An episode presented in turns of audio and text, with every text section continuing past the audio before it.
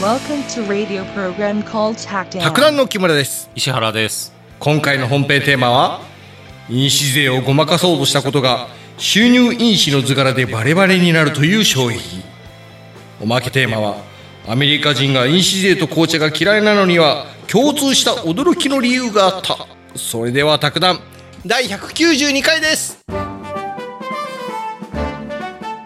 収録日が2023年の10月7日はですねオンラインの予定がうんえっ、とね11月の9日ぐらいですねあはい今日はね宅建のねえっと令和4年に行われた宅建の第23問で飲酒税の問題が出たんですね令和4年、うんうんうんうん令和5年のはまだ私たち知らないんですけどそうだね多分令和5年はね飲酒税出ないですからうんうん石原さんさ、あのその令和5年のやつの結果って1か月後ぐらい結果っていうのは合格発表うん合格発表12月ぐらいだったと思いますね。ああじゃあちょうどこの時期いや、まだ11月なんでまだですよ。もうちょいですよ。あ、もちろん。あ、あ、はいごめんなさい。はいもうついさっき言ったばっかりですけど。 今日これ192回なんですけど、ひょっとしたら、卓談真面目に聞いてる人はね、あれいつの間にかマイナス1回っていうのが増えてて、うん。それを聞いたら192回と内容が全く一緒じゃないかっていうことに気づいた人がいるかもしれないんですけど、あのー一緒ですから。なんかね、最初の方から聞く真面目な人が多いんですよ、とにかく。あはいはいはで、1回から聞かれると恥ずかしいから、0回っていうのを作ってたんですけど、い。う。うんん、0回もあの、宅建の話してないんで、はいはい。まあ、宅建の話したバージョンも置いとこうかなということで、マイナス1回っていうのをつけてますんで、まあそれ内容はこ餌だねの192回と一緒っていうことをご理解いただいて、 だから今日は飲酒税の話をしていこうかなと思います。令和4年に行われた第23問ですね。餌う。うんんうんうん。大体宅建ね、はい。 税の問題が2問出るんですよ、税法から。なんででね、うん。あのー、2グループから1問ずつ出る感じで毎年。はあ1グループがこの飲酒税と、うん。で、所得税、登録免許税、贈与税ぐらいからうん。 1問出ると。で、もう一グループが固定資産税と不動産取得税はあ。から1問出ると。うん今年は、今年というか令和4年は印紙税と固定資産税が出ました。うん。フォーサイトの記事行くんですけど、はい。印紙税とはっていうページがあって、うん。印紙税っていうのはまあ国税ですわね。国が課税してると。はあ。で、何に課税するのっていうと、うん。基本的に契約書。で、契約書っていうのはね、将来しようねっていう約束をした予約契約書とかも含まれたり、はあとは契約の後あ。で、うんちょっとこの内容一部変えますねっていう覚書みたいなのもうん契約書に含まれると。うんうん。例えばね、不動産で言うとね、不動産売買契約書とか、はあ。あと土地の賃貸借の契約書とか、うん。あとは、請負契約書とか、うん。あと、金銭消費貸借契約書うん。とか、あとは領収書ですね。まあ、我々一番領収書がね、身近にうんあるかなと思うんですけど、そうだね。領収書も今5万円超えたら貼るんですよね。あれ昔ごま3なんだ万、昔3万だったんですけど、ほうほう。だよね。なんか、もうちょい安かったイメージあるな。課税されない文書もあって、はい。建物の賃貸借に関する契約書はうん。課税されないんですよね。うんだからアパート借りた時の契約書には印紙貼る必要ないと。うんうんうんあとはね、A 工作権とか地域権とか湿地権とか抵当権の設定または譲渡に関する契約書も課税されないと。あと、使用貸借って木村さん覚えてますああ、覚えてるよ。まあ、でも説明聞こうかな。あの、無料で貸し借りするやつ ね。まあ、木村木村のジレンマっていうのがあるんでね。そうそうそう。 知らないフリマあ大の、変だよ皆さん、木村のジレンマ勘違いしてますけど、 あの、知らないふりっていうね、生優しいもんじゃないんですよ、木村のジレンマ って。わかりますちょっとこれ話それますけど、木村さんが、問題本当は解きたい時があるんですよ。あ、これわかるわっていう時あるんですよ、木村さんは。あるあ、あるそれ答えることによって木村さん自尊心を満足させたいんですよ。その一方で、うん。その問題に答えて、うん。で、次の問題答えられなかったら、うん。木村さんやっぱ自尊心保てないんですよ。 え、さっき解けたのにわかんないのとか言われたら悔しいじゃないですか。だ から、自尊心を満足させたいけど、自尊心を保ちたいがために自尊心を満足できないっていう、もう欺瞞に満ちたジレンマがあるんですよね。これが木村のジレンマ。だから皆さん生優しいもんじゃないっていうことを覚えといてください。はい。めちゃくちゃか朝、朝から馬鹿にされるというね。 すいません。いやもうね、こう、たまにね、ああ、これわかるわーと言ってもね、こう、石原さんがこう一生懸命こう問題出してるから、え、それ何なの石原さん。あ、そうなんだーってね。俺のせいみたいな。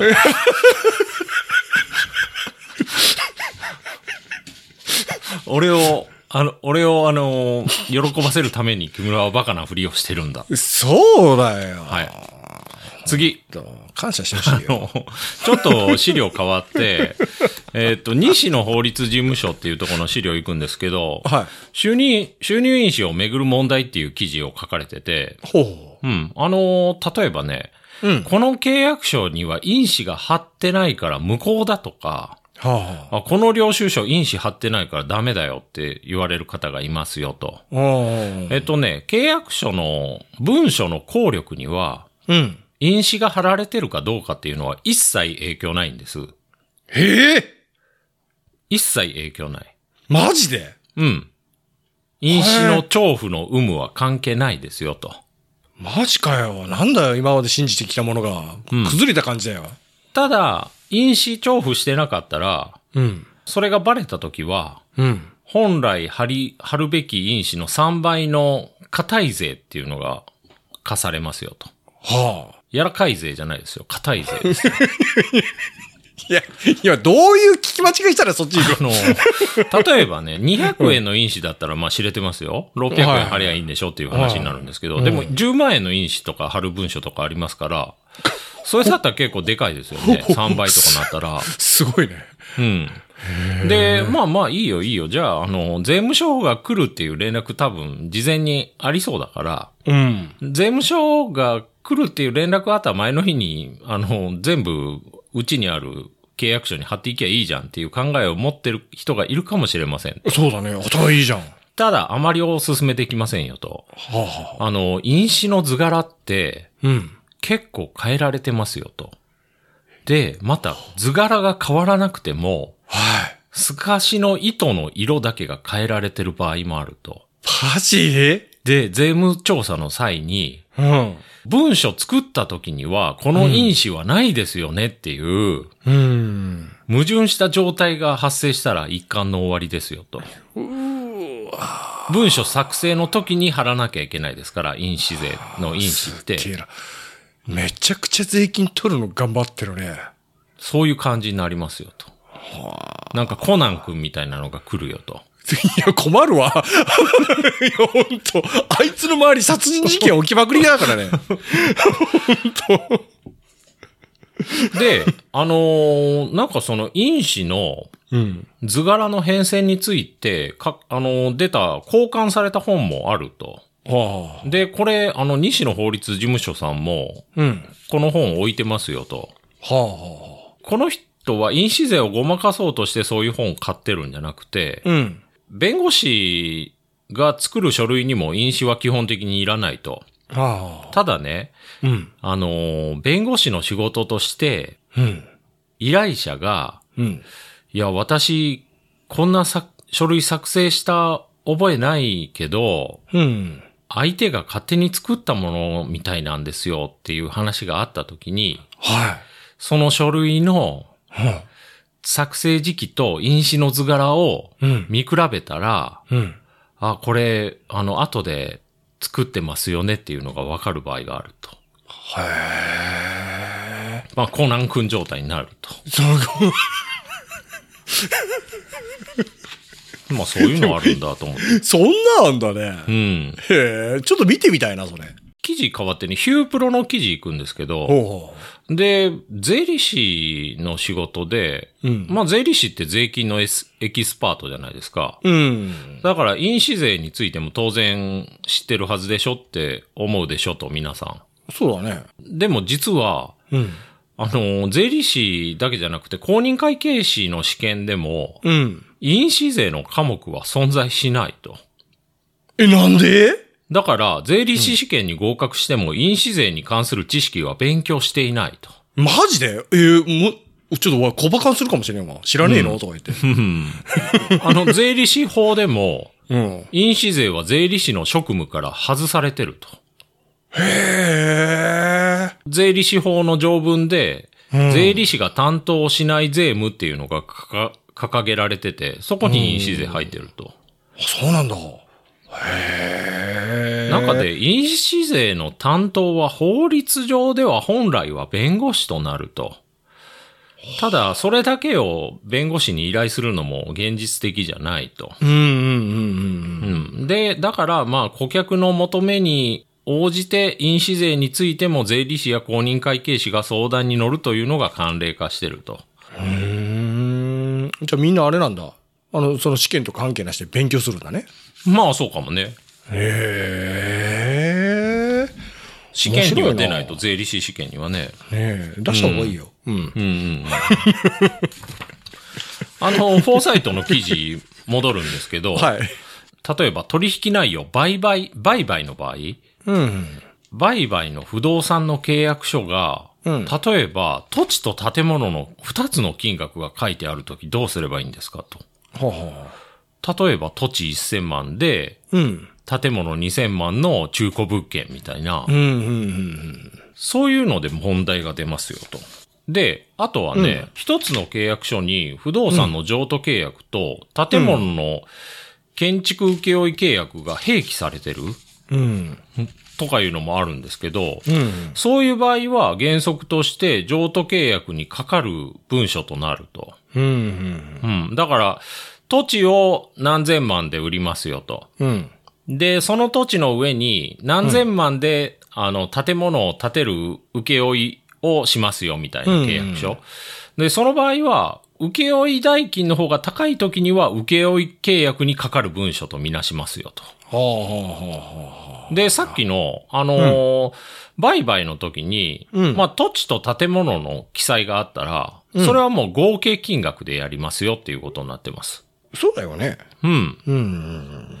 えっと、ちょっと行きましょうか。はいえっと、選択肢の2位から行くんですけど、ほうほうまあこれ簡単ですわ。一つの契約書に、うん。高土地の譲渡契約6000万と、うんオツ建物の譲渡契約3000万をそれぞれ区分して記載した場合、うん。印紙税の課税標準となる当該契約書の記載金額はうん。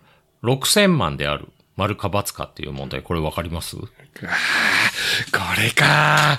これは、罰だね。正解ですね。あのー正解は9000万ですね。ちょっと持たせてみた。はい。二つ書いてあったら、かい、あのー9000万ですよと。はい。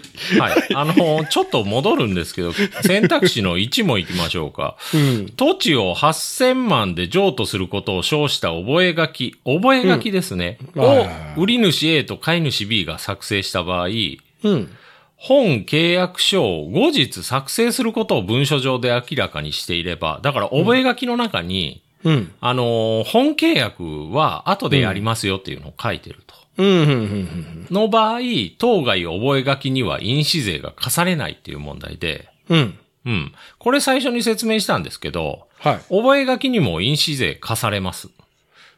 あ、あ、そう、そうだった ね。うん。っていうのが結局ね、じゃあ、覚書、あの、契約書は課されるけど、覚書は課されないとかいう話になったら、うん。みんなバカだから、じゃあ名前だけ変えりゃいいじゃんってなるんですよ。あ領収な書じるゃなほくどね。て、金銭受領書ならいいのかとか、はいはい。預かり書ならいいのかとか、はだから題名じゃないんですよね、因子って。あくまで内容。で、覚書って結局、まあ契約を保管するための覚書っていうのが多いんですけどうんうんうん、それも契約の一部ですから、うんうんうんうん。それにはやっぱり因子税課されますよと。なるほど。うん。にいく落らちまでしたも作るんですよ、みんな。うんうんうんうん。名前書いて。そうだね。言われりゃそうだね。うん。それはお金使いたくないもん。特にこんなそうそうそう8000万の印紙なんてすげえんじゃね宅建のテキストとか見ても、はい。あと、宅建のサイト見ても、うん。因子がいくらかかるっていうのは、うん。覚えなくていいって書いてあるんですよ。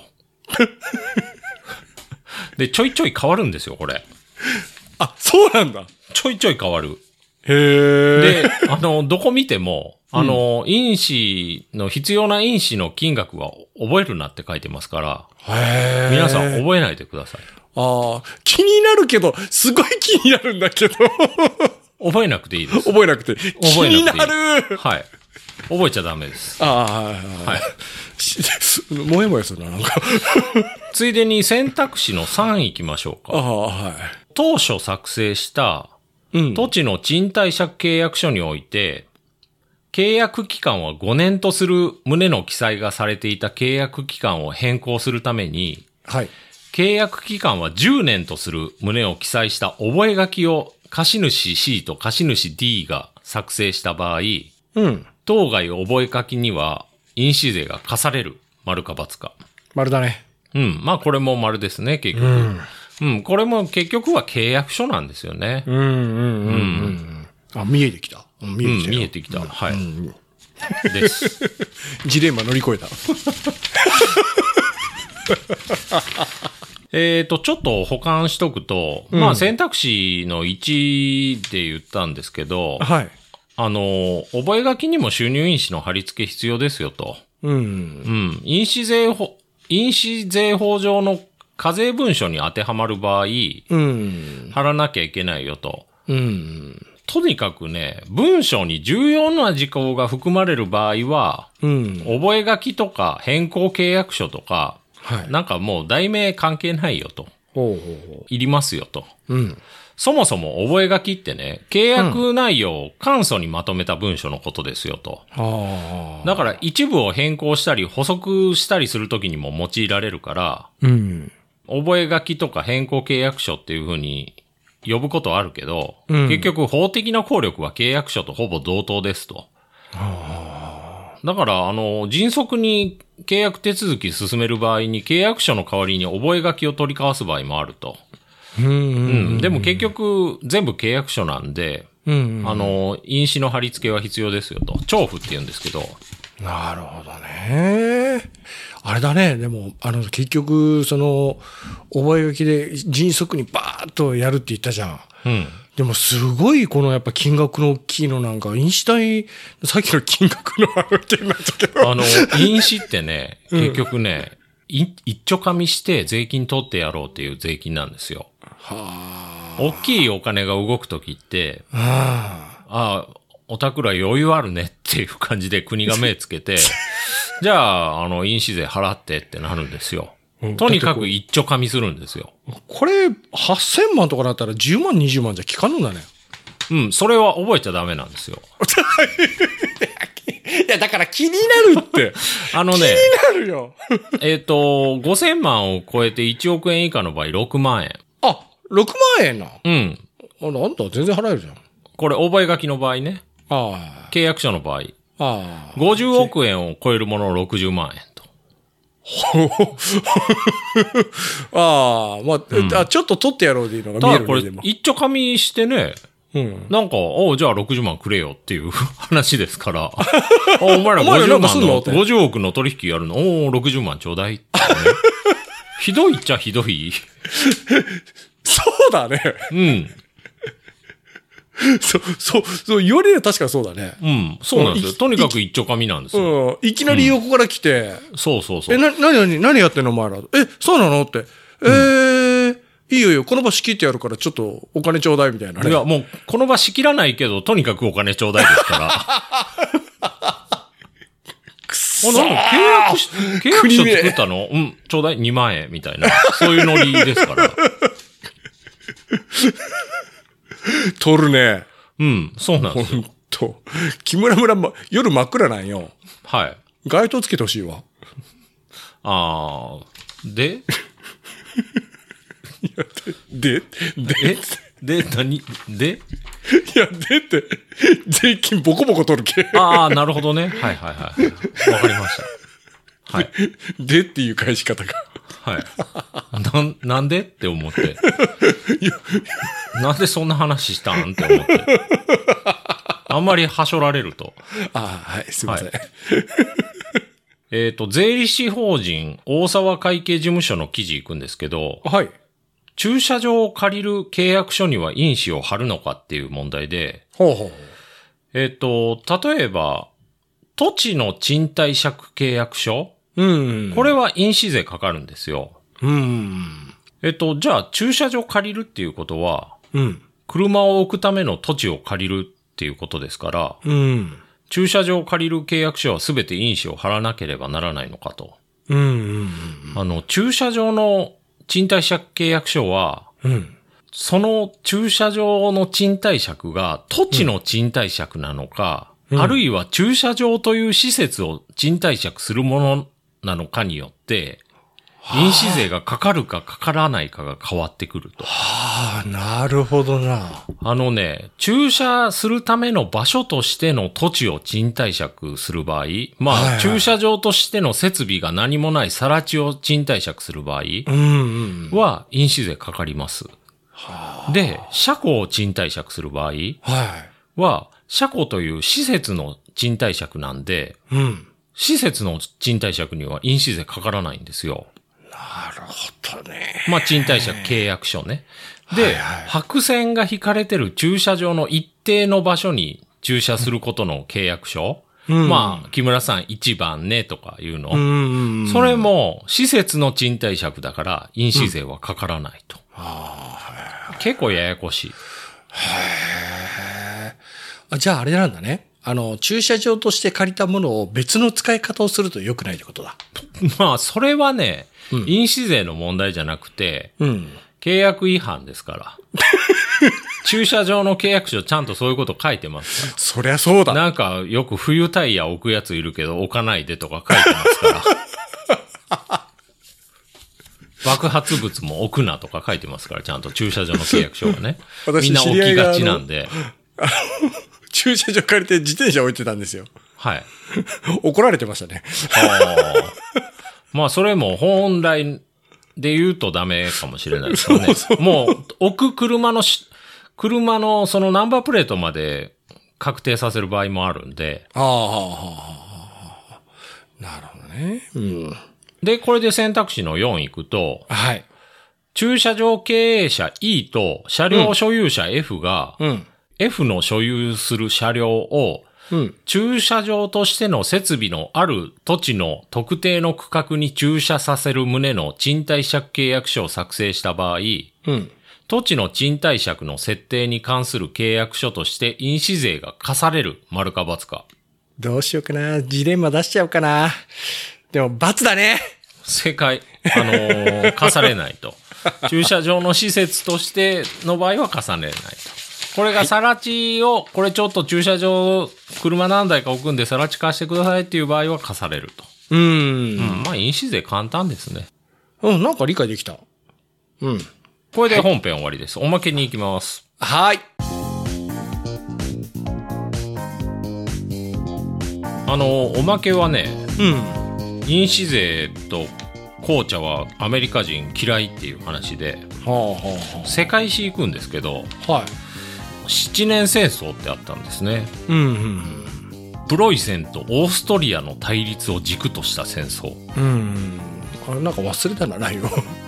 あのー世界史の窓」っていうところの記事今日全部いきますから、うん。木村さん世界史も大好きあ、まあまあ、うん。産業革命とかあの辺は好きだね。イギリスがうん。プロイセン応援したんですよねああ。、でフランスはうん。あのーオーストリアを応援したと、うん、うん。うん、で結局ヨーロッパ全域での戦争となった、うん。でそれだけじゃなくてうん。植民地でも戦争したとあーそれが北米とインドでも戦争したとだからもう世界規模で戦争が戦闘が広がったとうんうんうん。それが1756年から63年ですねうんうんうんオーストリアはうん。うん。ハプスブルグ家ですわマリア・テレジアですでほプロイセンはホーエンソレルン家フードリヒ2世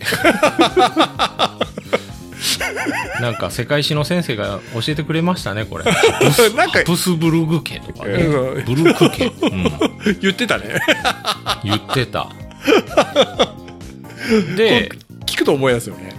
まずフランスがオーストリアを支援して、スペインロシアスウェーデンもそれに同調したと、うんでイギリスは植民地でフランスと激しく対立していたとうんうん。だからプロイセン側についたとイギリスは、うんうんであのまあ1756年にうん。うん。戦争開始されてうん。でまあプロイセン苦戦したけどうん。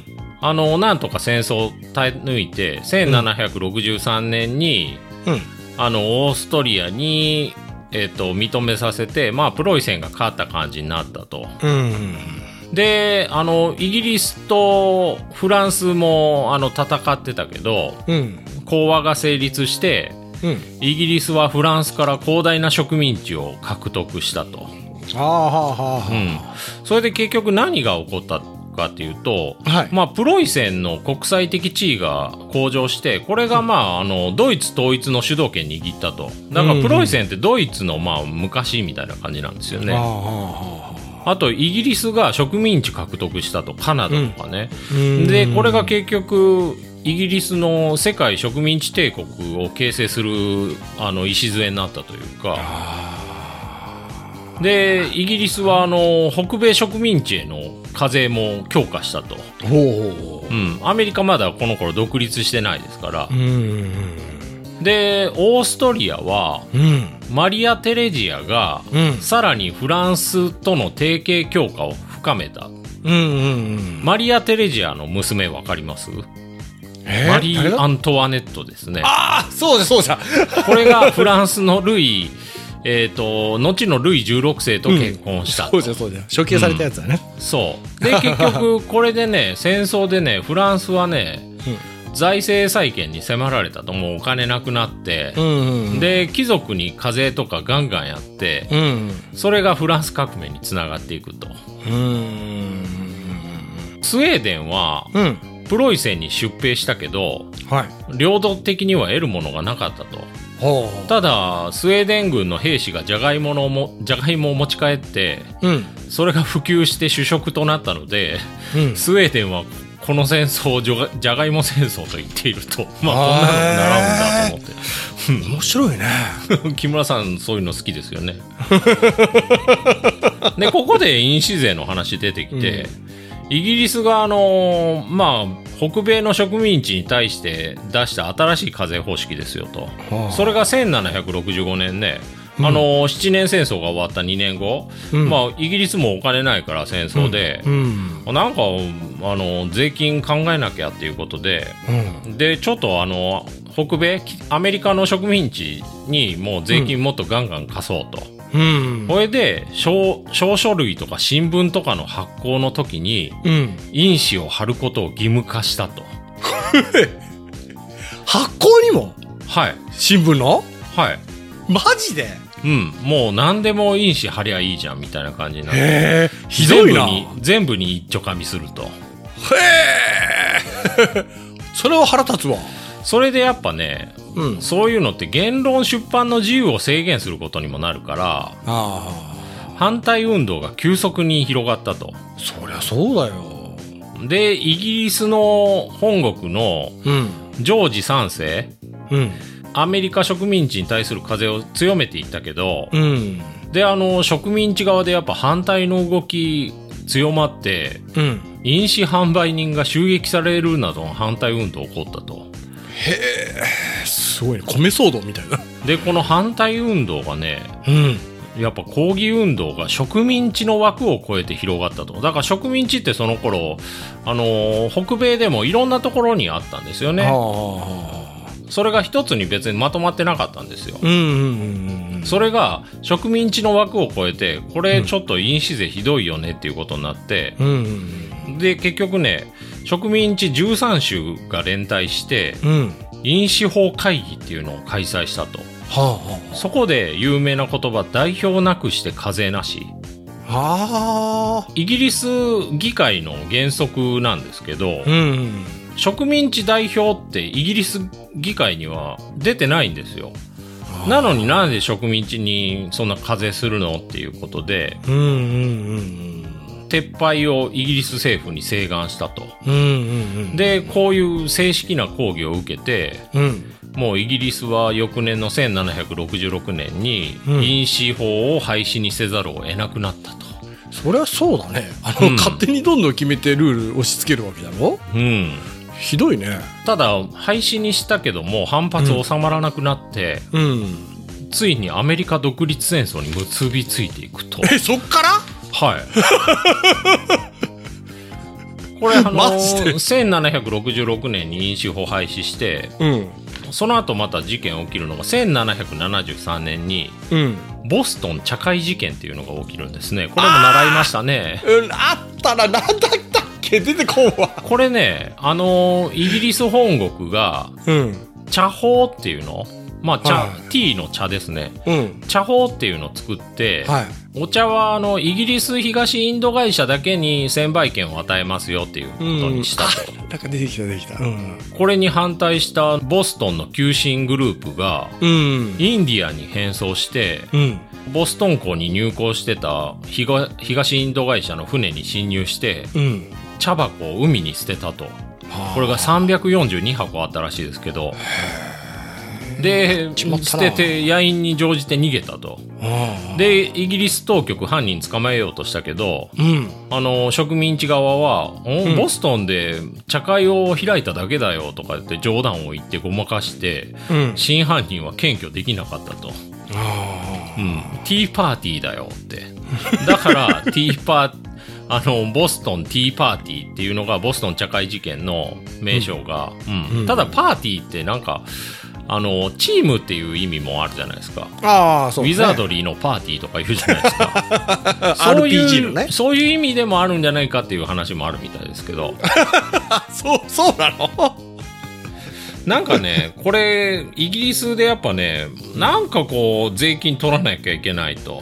あうん、飲酒税ダメになったけど。ーうんちょっと強引すぎるねでもねで、その1767年にタウンゼント処方っていう課税法をアメリカ植民地に押し付けたと。うんで、それもね、あの、想像以上の反発受けて、3年後にはそのほとんどの内容を廃止したと。ただ、その中にあった茶税だけは唯一の財源として残したと。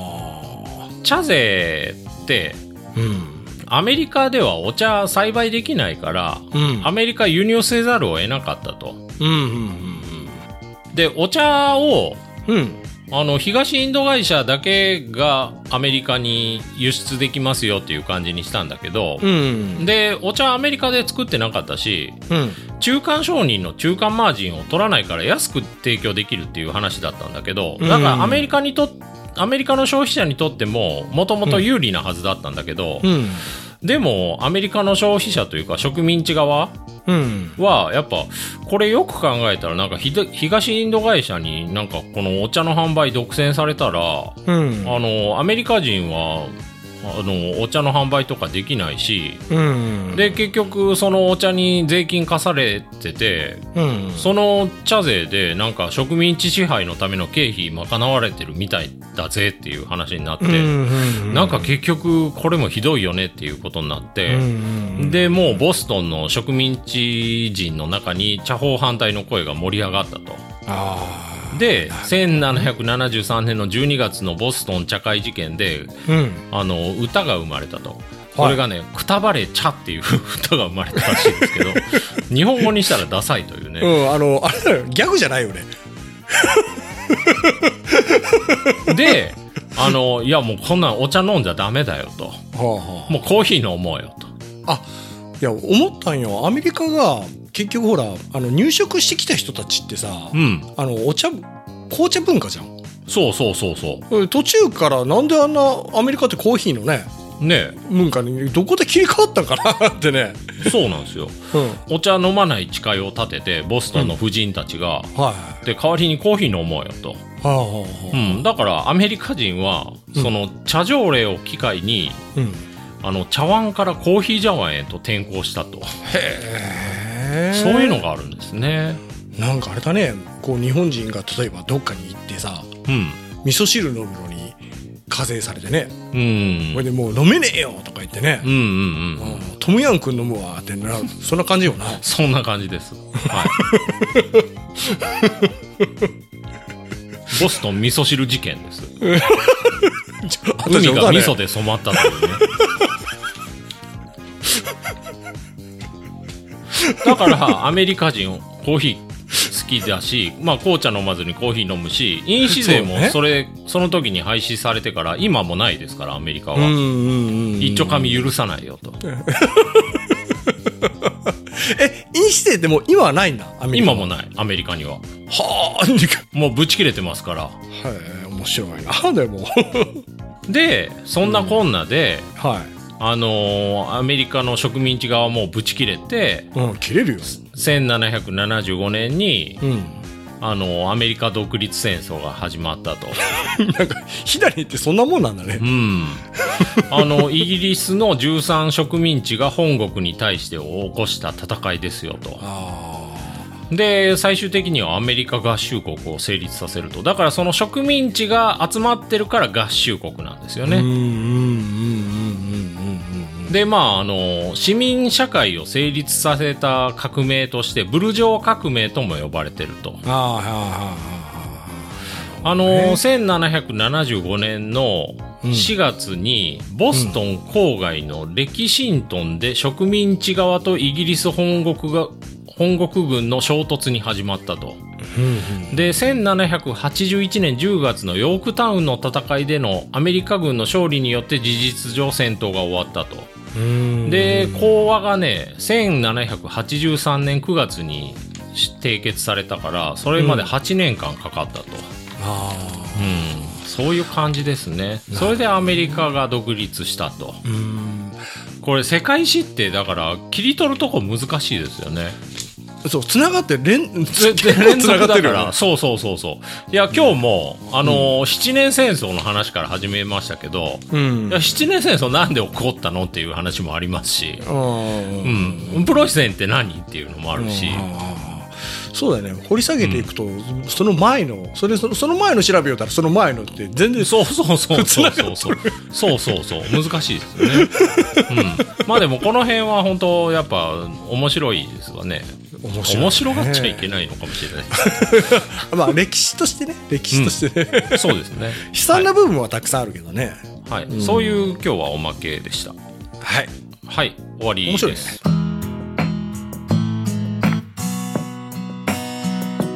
えっ、とお便りいただいてましうておーびびっくりしたペンタさんからいただいてますペンタさんこんにちはペン タですもうなんか11月涼しい季節になりましたねはいこれもうあのオンラインを予想して書いてくださってるとおー宅建試験も終わり受験生の皆さんは今年の合格ラインが何点かヒヤヒヤしている人もいるかもしいれやません、ね、慣れてるもんだな卓談木村さんのカウントダウンも最高でしたねあーありがとうございこますれ実はまだ収録日時点ではまだ終わってないんですけどうんもねうすごいあの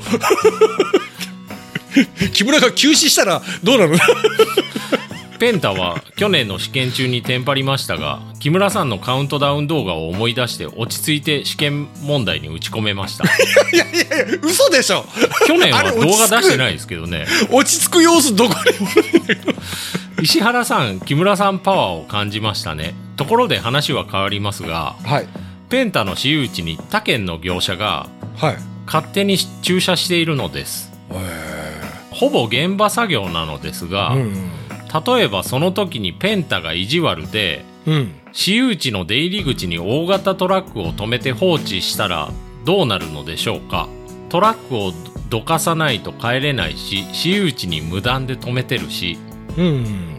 実はですが一応業者さんには前もって連絡くれたらどうぞって言ってましたがうん連絡なしにバンバン止めてます、無断で私有地に駐車されたら帰れなくしようと考えてしまうペンタは心が狭いですね 卓談の石原さん木村さんリスナーの皆様これからは寒くなりますので体調管理には気をつけていきましょうねっていうふうにいただきましたあ、あの、文の内容がね、はいもう、あの、完成してて、こなれてるとうん、あの、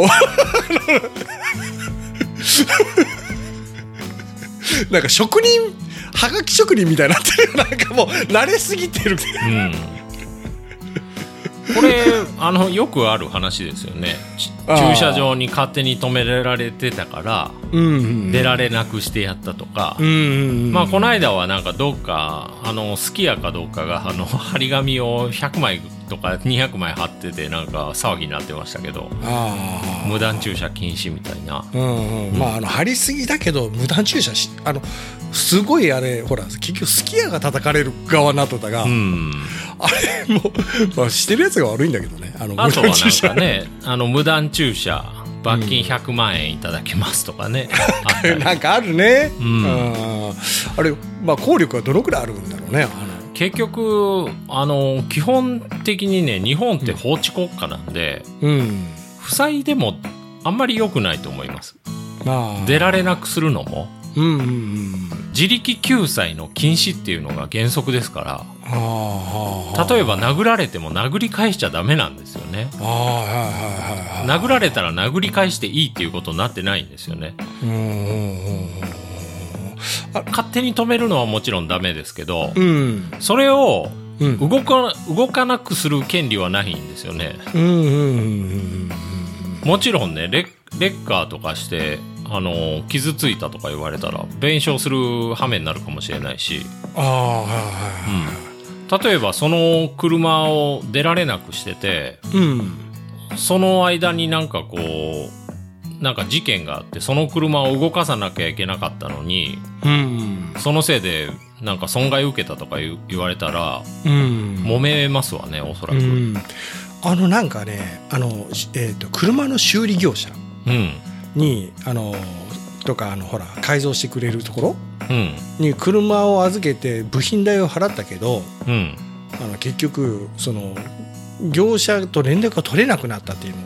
のをなんか前みや見たんようん、でその時にあの車を持って帰れるのだなあれそのあ敷地そうにあるそうそうそうなんあの例えば自転車盗まれてうんそれがどっかにあるのを発見するじゃないですか、うん自分の自転車ですようんそれ勝手に持って帰るのも良くないんですよ、なんかね、それ占有権の侵害っていうやつになるんですよ、その前にいろいろ侵害されてるけどね、ういん、その場合はやっぱり一旦警察呼ぶのが正しいしやあとはね、うんあの家賃払ってくれないからって言ってーうん勝手に鍵変えるのもこれダメですからああはいはいはいはいはいそりゃそうだねやっぱいろいろあるんですよねうんまあ、まあもうだ先全部自力救済の禁止なんですよなるほどね、うん、でもあれだねあのその車のほらさっきの修理業者のやつなんかさうんもう連絡取れないから困ってるって言ってそれでずーっ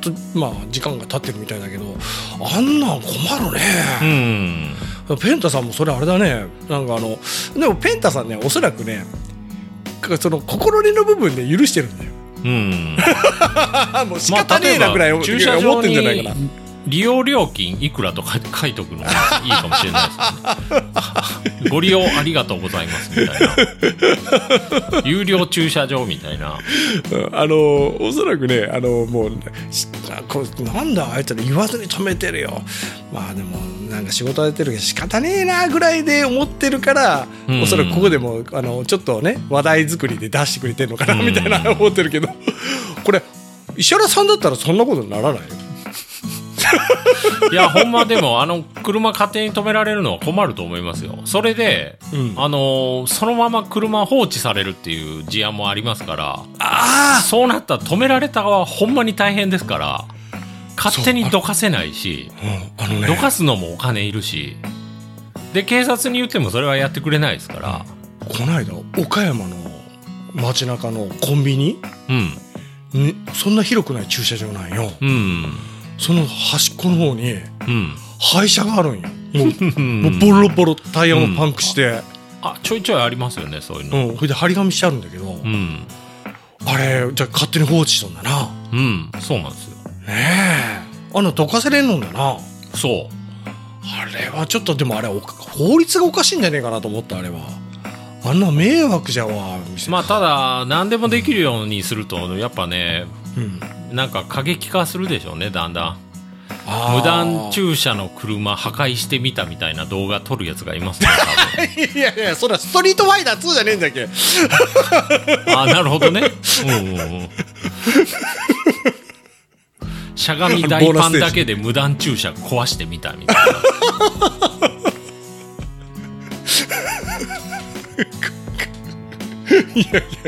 おるかなそんなやつ あまああの結局所有権が結局あのあれかなあの結局その敷地にあったらそっちの方に移ってしまうとかなそんな法律になってしまうってことうん。ああもう何でもやり放題だよってなるでしょうね。それはそれでだから問題が発生しそうな気がするんですけどね。あーなんかねうまく救済できるね措置があればいいなとあの、アメリカのね、はいえっと、ローン、車のローン滞納したら、はいなんかアメリカってね、うんレッカーでそのまま引っ張っていくんですよ車をほうでしかもそれ用のレッカーみたいなのあって、へ YouTube 見たら動画上がってますけどめちゃおもろいんですけど、うんあのー現地にトラックみたいなのバーッと行ってはそのアームを下ろしていうんもう10秒ぐらいで運んでいくんですよそれすごいですよでそれに気づいた所有者が走って追いかけてくるみたいな、へえ動画がバンバン上がってて、まあそういう感じになるかもしれないですよね木村さんの方向性だとああそれはそれでちょっと怖いでしょすごいねそう、うんえアメリカでローンを滞納したら車は、まあそれ多分合法なんでしょうねはあまあえ日本もあれ差し押さえみたいなのあるのへまああどう例えばのー法律の手順踏んでいけばあるでしょうねえでもそこまでたたどり着くのに相当な過程があるって感じ日う本、んえアメリカはこう「ああこいつ滞納しやがったよ持ってけ!」みたいな感じなあのレッカー車もすごいですからへ専用のアームをタイヤの下にギュッても潜り込ませたらそのままガーって引っ張っていく感 じででなんか結構軽いノリの音楽が流れてる動画ですよ内容的にちょっと重たいけどね そうそうそうそうそう。めちゃおもろい。めっちゃ重い めちゃおもろいですよ。さすがは独立した国だなって思いますね。強いね強い。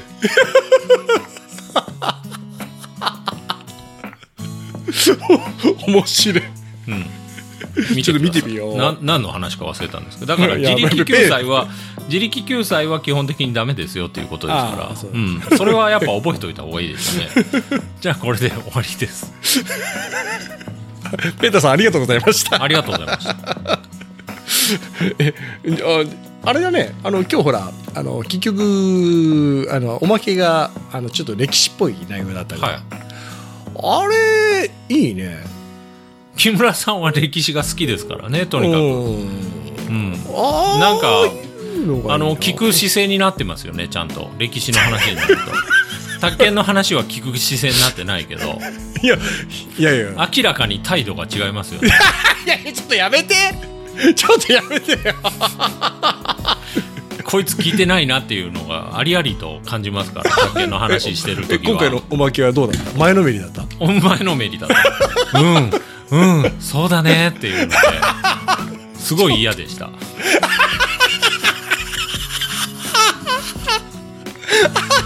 ひどいやつだなって思いました